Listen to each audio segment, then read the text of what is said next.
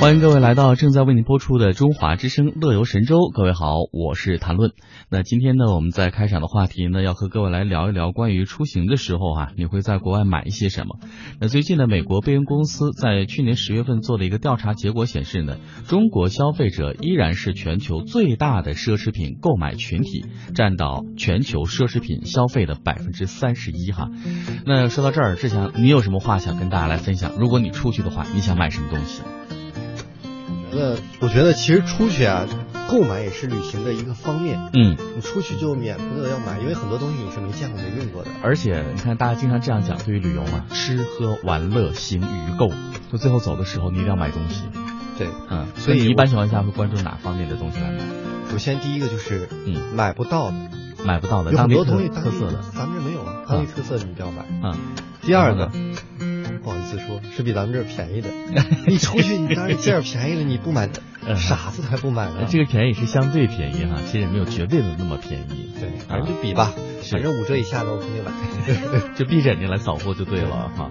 那看来你也是个购买狂。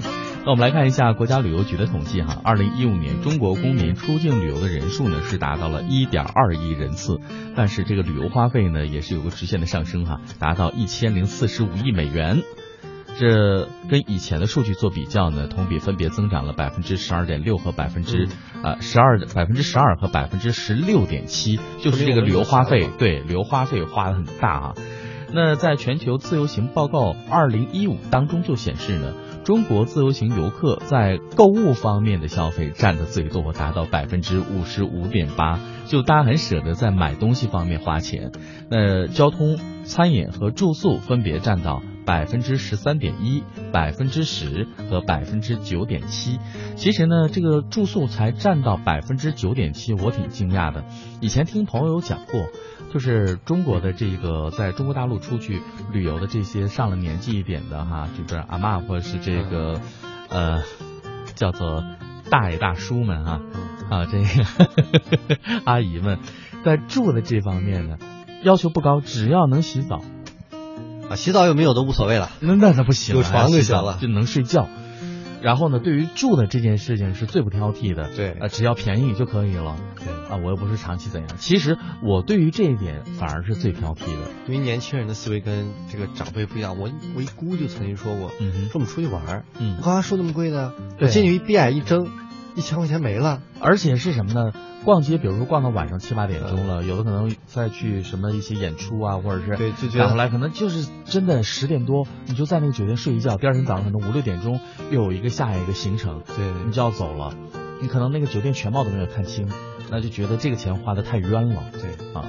那如果你要是这种跟团旅行的话，我觉得住的一般啊，也就罢了。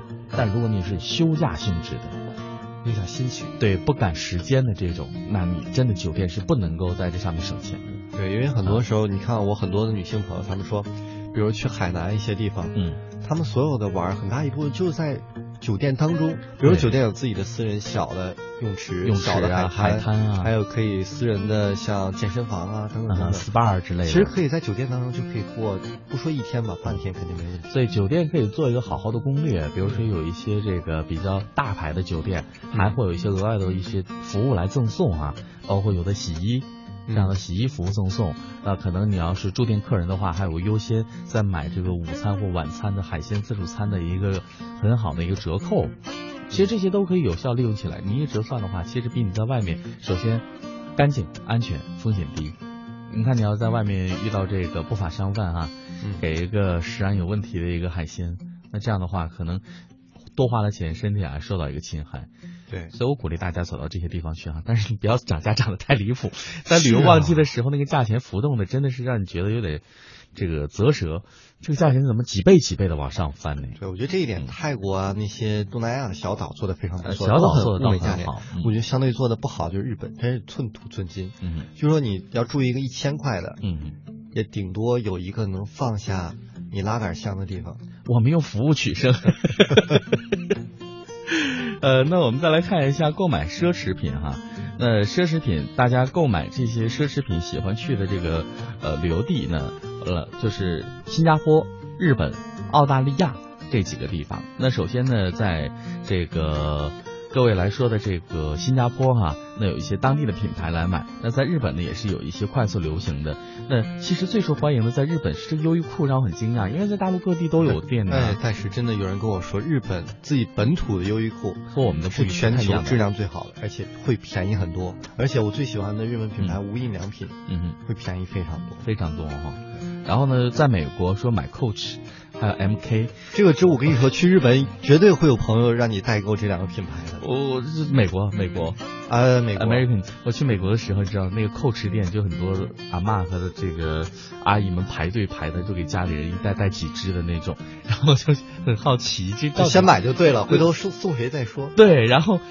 我刚开始啊还很好奇是什么店可以排这么多人，后来只要看到有这么多人的 Outlet，我就知道了，这一定不是 MK 就是 Coach。对，也不用先看什么牌，先排就对了。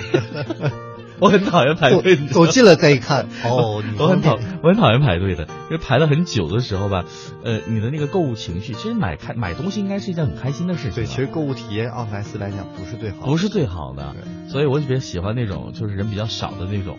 但人比较少的只有两种可能，一种呢就是那个东西不怎么样，或者是型号缺失的太多了；第二种呢，它相对于而言，在整个 Outlet 里面比别的品牌价钱可能要高一点。嗯，那大家呢都是那种去这种。呃，折扣比较大的哈，比如说打一点五折啊，打两折这种，甚至打一折、三折这种，高于五折的可能都不要去看。像你讲的，只要低于五折就往里进，大家可能多数都这个心理哈。啊，反正我也可以理解吧。嗯。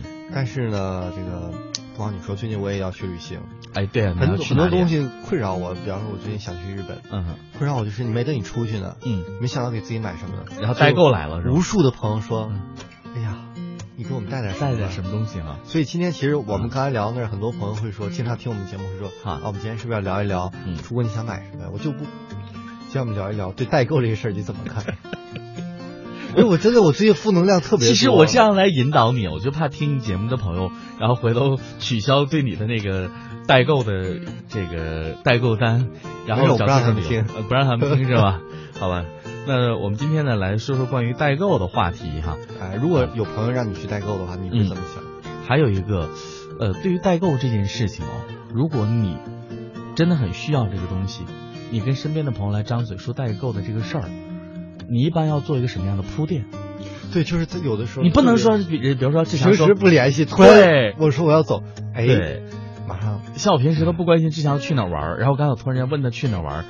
问完之后呢，志强说去哪儿，然后我马上说啊，那你给我带什么什么东西，就觉得很奇怪，对，对不对？就很奇怪，所以我要铺垫三到五天，比如说，哎呀，日本这个啊，啊，日本有什么东西很好，你一定要买啊，然后怎么怎么样，最后啊，那个你帮我带一个，就是你要我铺垫，那有的人是没有这个铺垫的，对。于有铺垫和没铺没铺垫的，你会分开区别对待吗？我觉得我会，就就好朋友，你会心甘情愿的去帮他带。嗯，有的真是平时也不怎么联系，嗯，突然得知之后，那你帮这个那个，给你列，你要带一两样也 OK，嗯，给你列一大列个长单，嗯，那就有点让人很很抓狂。最后再给你补充一句啊。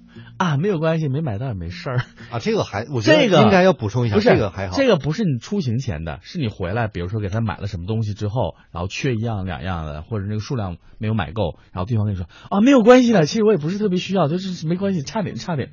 你当时会想。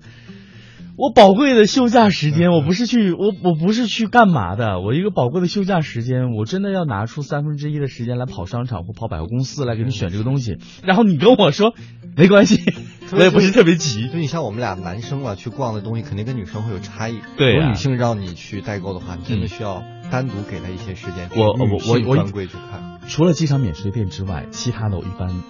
说心里话，我会直接跟对方讲，我不一定有时间，确保能，因为我我我可以答应你啊，但是我要给你打一个预防针，就是我不一定会有时间，所以能在机场免税店解决掉的，OK 可以解决掉。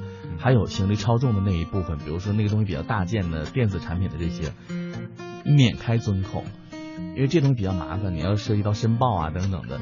那如果海关查验之后没有申报查扣之后，那这个风险由谁来担呢？嗯东西没有给你，然后我来 交罚款。对，你要不要干？以后我们也可以有个新模式，比如让人代扣，先把钱压到朋友那。